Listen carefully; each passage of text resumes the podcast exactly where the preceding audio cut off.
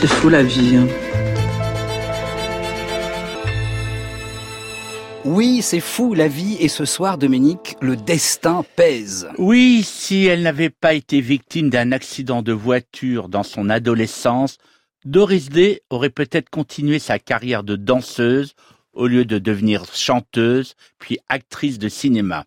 À cette époque-là, elle n'avait sans doute pas gagné le titre de Vierge éternelle qui lui valut ses rôles d'américaine puritaine et bien pensante. Et alors Doris Day est née en 1922. Oui, Marie-Anne von Kappelhoff, de son vrai nom.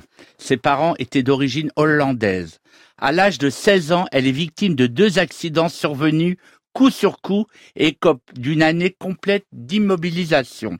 Elle est d'abord blessée par la collision de sa voiture avec un train, puis au retour de l'hospitalisation de ce premier accident, elle se prend les pieds dans un tapis chez ses parents.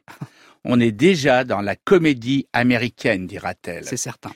Pendant sa convalescence, pour tuer le temps, elle chante les chansons de blues et de jazz qu'elle entend à la radio.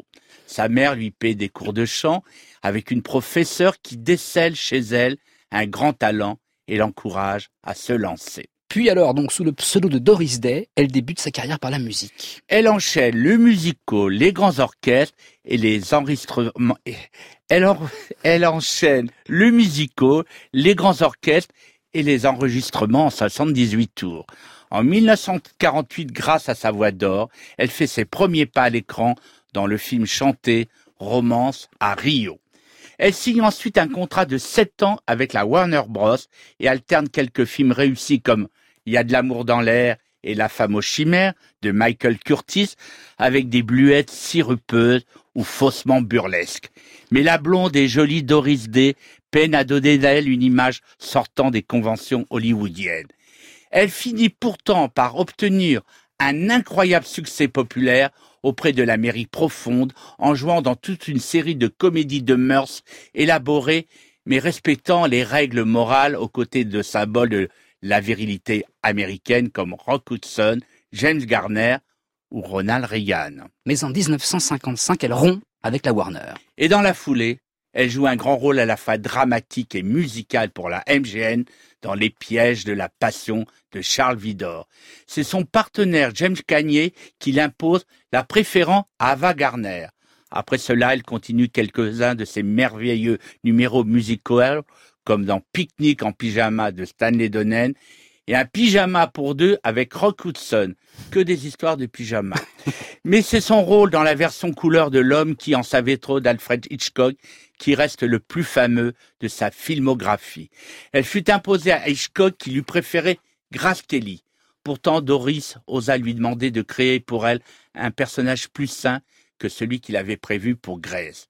Elle y chante la fameuse rengaine Que sera, sera, titre qui devient alors son leitmotiv musical au point de faire oublier sa carrière impressionnante de chanteuse au cours de laquelle elle a enregistré plus de 600 chansons populaires. Mais Dominique, son image immaculée ne survit pas aux turbulentes années 70. Non, les méchants critiques la baptiseront la plus vieille vierge du monde. Les salauds. D'ailleurs, elle proteste dans ses mémoires.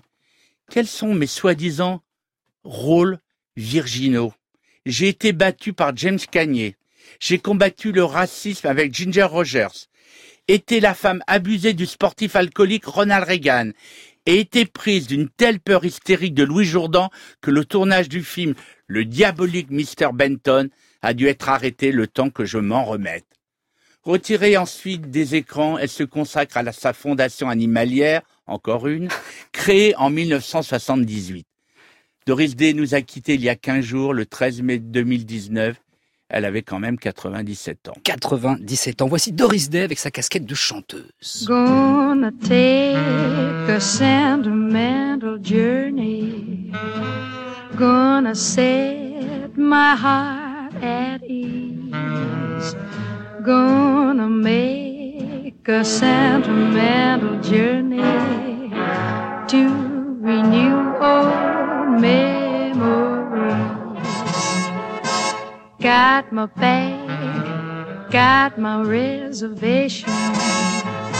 Spent each dime I could afford. like a child in wild anticipation. Long to hear that all aboard. Une voix magnifique, euh, cette Doris Day. Est-ce que tu l'as rencontrée, Non, mais Dominique attendez, je, je- je sais que vous me pensez, prenez pour un vieillard, mais j'étais pas quand même très jeune. hein. Oui, on imagine, on imagine. Euh, merci beaucoup, Dominique Besner. À la semaine prochaine. Voici maintenant l'histoire du dimanche soir.